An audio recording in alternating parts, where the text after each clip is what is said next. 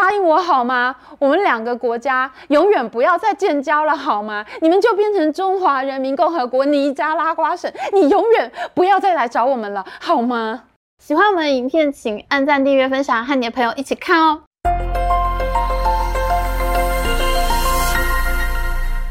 Hello，大家好，我是 Amy，我们又断交了。外交部在三月二十六号呢宣布和洪都拉斯断交，这是近七年来第九个断交的邦交国。嗯，台湾只剩下十三个邦交国了。不过因为这几年来台湾的国际地位一直在提升嘛，有很多国家像是美国啦、立陶宛啦、德国教育部长啦、捷克的美女议长啊，甚至就连美国众议院议长裴洛西这么大咖、这么有权力的政治人物都来台湾访问，所以呢，现在被断交的。感觉已经不像过去那么凄凉了，而且呢，有一些国家呢，根本就是为了钱，像是我们外交部长吴钊燮呢，他在断交记者会上面就说，洪都拉斯在跟台湾断交之前呢，提出了三项要求，要我们给他们二十四点五亿美元，新台币七百五十亿元呢。他叫台湾呢要帮他们出资盖医院、盖水库，还要帮他们还债，还把中国给他们的金钱援助计划拿出来喊价。哎呦，要跟中共玩金元外交，哪个国家玩得赢呢？中共就是个土豪，一带一路大撒币，站在世界的中心大喊“我有钱”。不过，中共真的是土豪吗？还是连哄带骗的土八路、臭土匪呢？我们只要看看这些跟台湾断交、投入中国怀抱的国家的下场，就知道了。哎，非常神奇哦！跟台湾断交的国家，几乎都没有一个有好下场。他们通常呢，都会陷入经济放缓的魔咒。哎，这怎么回事呢？真的有断交的魔咒吗？二零二二年呢，台湾的中央研究院欧美所曾经发表过一篇研究，叫做《与台湾和中国接触的经济影响》。在这里面呢，他们研究了跟台湾断交的国家，还透过统计的方式做出比较。譬如说呢，位在非洲东部的马拉威呢，他们是在二零零八年跟台湾断交，投向了中国之后呢，经济成长率竟然是一路稳定向下。我们中研院的研究员呢，把马拉威拿出来跟同一个时间和台湾一直维持邦交的尼日这个国家比较。尼日我们知道哈，它是在非洲西边的一个内陆国，它的人口呢是两千五百万人，跟台湾差不多哦。那它的经济条件呢就跟马拉威差不多。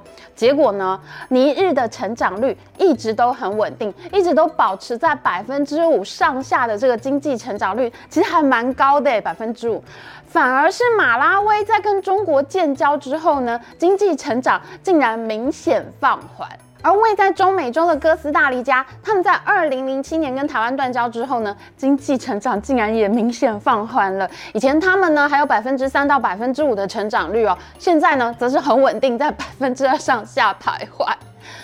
中国本来答应说呢要帮哥斯大黎加盖炼油厂，还要帮他们拓宽国家公路，结果呢这些承诺随着时间过去，一一都被取消了。哥斯大黎加的经济呢，不但没有变好，甚至在二零零八年以后，竟然还对中国出现贸易逆差。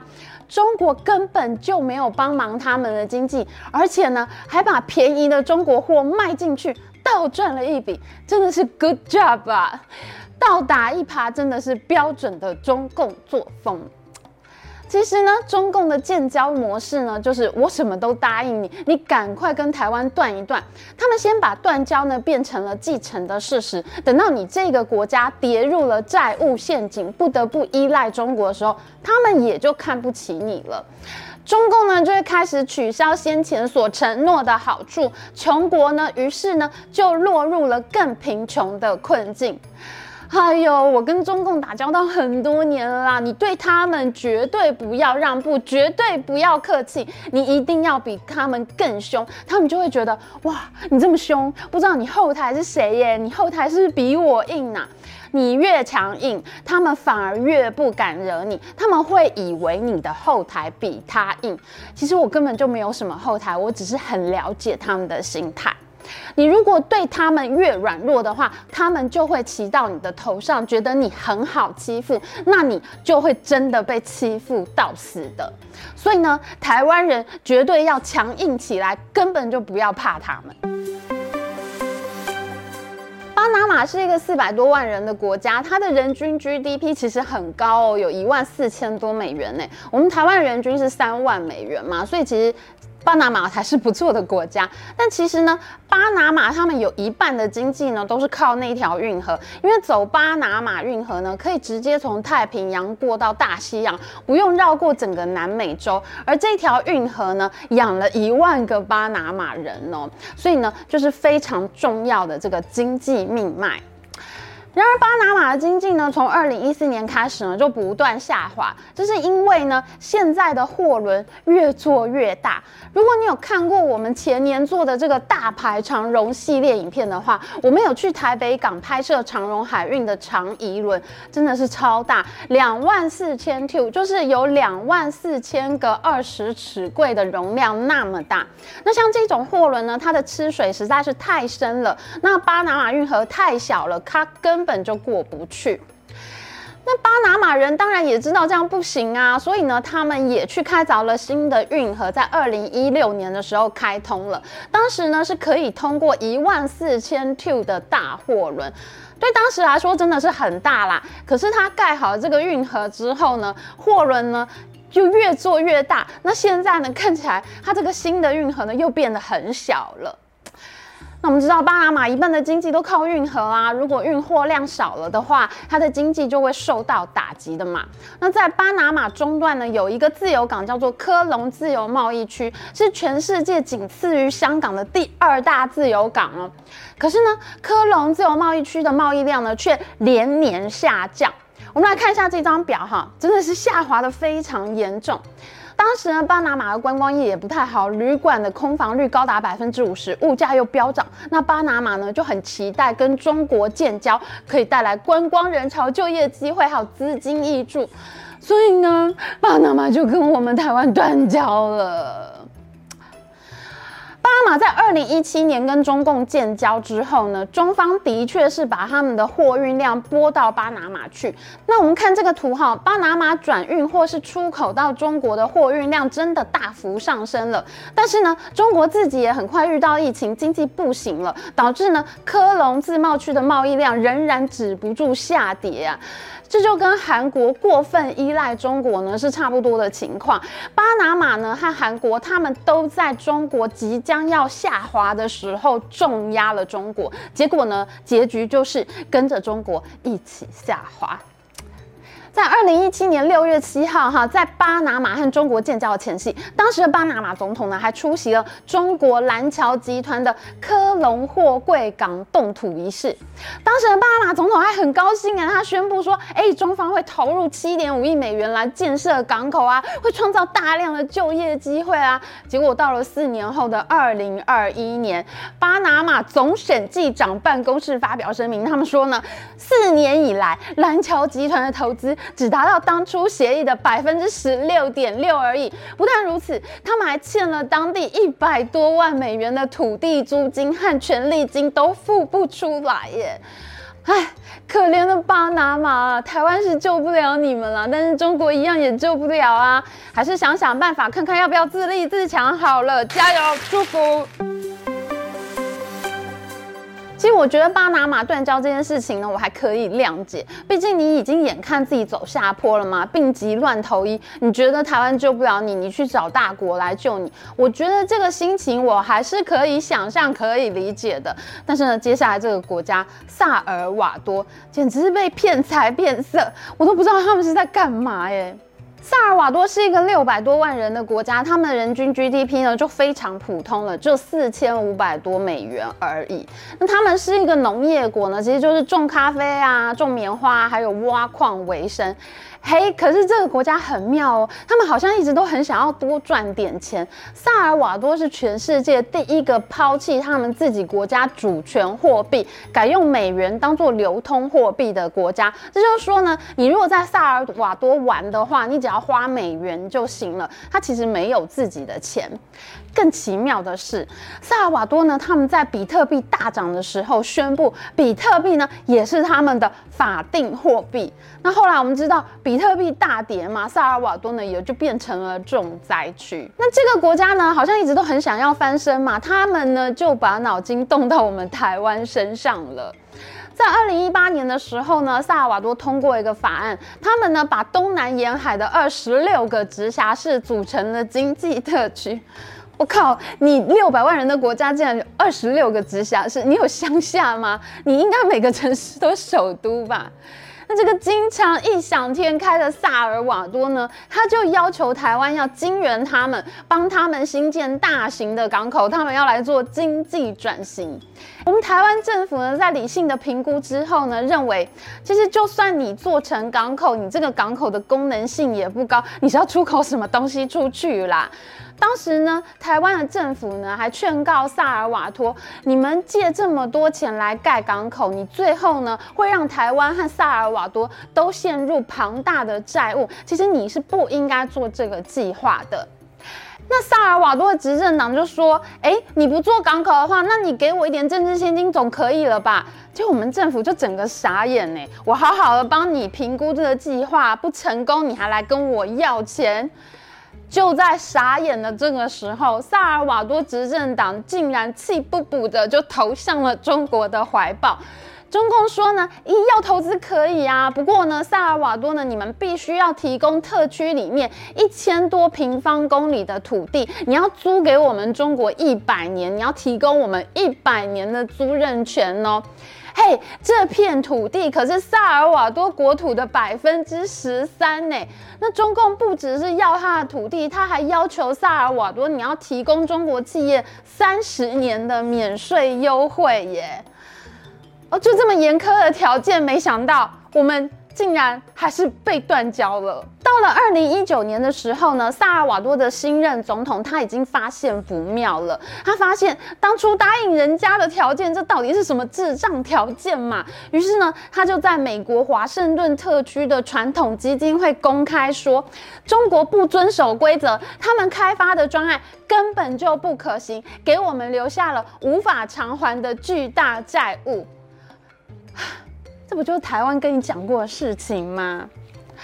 那我们知道，这个萨尔瓦多呢，经常异想天开的萨尔瓦多，他在最高价的时候拿了满手的比特币，导致他们的债务加剧。结果呢，萨尔瓦多的总统本来对中国很生气的，但是呢，这时候中国自然加码提出，哎。中国可以购买萨尔瓦多的全数外债哦，结果这个总统本来气不补的，马上就变得软绵绵，因为他真的很需要钱呐、啊。那中国购买外债和建立自贸区的议题呢，现在仍然在持续发展当中。但其实这些案子呢，都是经过台湾政府评估过的，一定就是财务上面不可行。最后呢，你不是要拿国土出来卖，就是要拿你自己的税收出来抵。萨尔瓦多对中国政府的债务呢，将会不断继续扩大。你越做了这些港口，你越做了建设，你的欠债反而会越来越多。那最终呢，就会导致你整个国家就落入中国的债务陷阱，无法脱身。那到时候呢，哎，你可能就变成中国的一省吧，全国强迫写中文、讲中文，可怜呢。最后呢，尼加拉瓜这个国家，我真的不知道要怎么说哎。他们在二零二一年十二月十号的时候宣布跟台湾断交，这已经是他们第二次跟我们断交了。他们断交的原因呢，其实就是他们反复被中共骗了。拜托。真的不要再复交了好吗？谢谢外交部。尼加拉瓜是一个独裁的国家，在二零二一年选举的时候呢，他们的总统奥蒂加不想下台，那不想下台要怎么办呢？他就透过了武力镇压，把国内的反对派呢都关起来。结果呢，美国很生气，就对尼加拉瓜宣布经济制裁。尼加拉瓜这个国家怎么经得起经济制裁呢？它人均 GDP 只有两千美元，连萨尔瓦多的一半都不到，哎，就已经很穷了。这种国家还要往内互打，打到被美国制裁，只好投向了中共的怀抱。尼加拉瓜呢，于是就跟中国签了一带一路合作备忘录、贸易早收协议，还拿了中国三百万剂的国产疫苗。可是事实上呢，尼加拉瓜在二零一四年的时候就已经被“一带一路”的话术骗过一次了。当时呢，中国的信威集团在香港成立了一家尼加拉瓜运河开发投资有限公司，他们宣布呢，要在尼加拉瓜投资五百亿美元，建设一个连接加勒比海的尼加拉瓜大运河，那会带来四十万个就业机会，预计二零一九年就会完。完工！哇塞，尼加拉瓜人整个都嗨起来了，以后是不是要变成巴拿马了呀？哎呦，我真的是要笑死了！大家来看一下这个尼加拉瓜大运河的图，你看哈，巴拿马运河它这么短，它才有凿通的可能性嘛。这个尼加拉瓜大运河这一条这么这么长，这是要怎么挖开呀？中美洲人民是不是很好骗呢？他们是不是以为中国人建造了长城，一定就可以把地球劈开呢？结果运河的工程做了两年，尼加拉瓜人呢，在二零一六年发现，靠。被骗了，这根本就是一个烂尾工程，从头到尾只盖了一条十公里的小路。而新建运河的中国信威集团呢，则在二零二一年股票下市。这整个计划就是一个炒股价、骗补助的计划。而信威集团的股东们就在股票最高点的时候出脱持股，留下一场空。没想到上过一次当，尼加拉瓜人竟然还可以被骗第二次。尼加拉瓜跟台湾断交以后呢，这个第二次断交之后呢，他们很开心的希望中国人可以来救他们，他们以后呢，从此就可以对美国硬起来了。结果呢？去年一到九月，尼加拉瓜出口到中国的贸易金额只有一千一百万美元，比跟台湾断交之前只多出了两百万美元。但是呢，中国对尼加拉瓜的出口却达到了接近八亿美元，造成了尼加拉瓜非常巨额的贸易逆差。中国人什么都没跟你买，反而是台湾。虽然我们跟尼加拉瓜已经断交了，但是尼加拉瓜对台湾的出口金额呢，仍然高达八千五百万美元。中国那么大的国家，他只跟你买一千一百万，我们台湾却买了八千五百万。你到底是会算还是不会算呢？答应我好吗？我们两个国家永远不要再建交了好吗？你们就变成中华人民共和国尼加拉瓜省，你永远不要再来找我们了好吗？这些跟台湾断交的国家，在断交以后呢，真的都很不幸福。与其说是台湾的断交魔咒，不如说是跟中国建交的魔咒。你跟魔鬼做交易，真的是会被骗的什么都没有啊！当然啦，现在台湾的外交政策呢也开始在转向了。外交部长吴钊燮呢在跟洪都拉斯断交记者会上面就说呢，以后可以推动双重承认。那非常快，大洋洲的斐济共和国呢就宣布恢复台湾在斐济的外交特权。也就是说啊，其实已经有国家它开始在思考这个转向的问题了。那这当然是好的开始啦，也希望这些国家呢以后不要再去卖身受骗上当了。那以后呢，我们还还会继续追踪这些断交国的断交魔咒哦。如果你喜欢我们影片的话，请记得帮我们按赞，还有记得按订阅频道加开启小铃铛。我们下次再见哦，拜拜。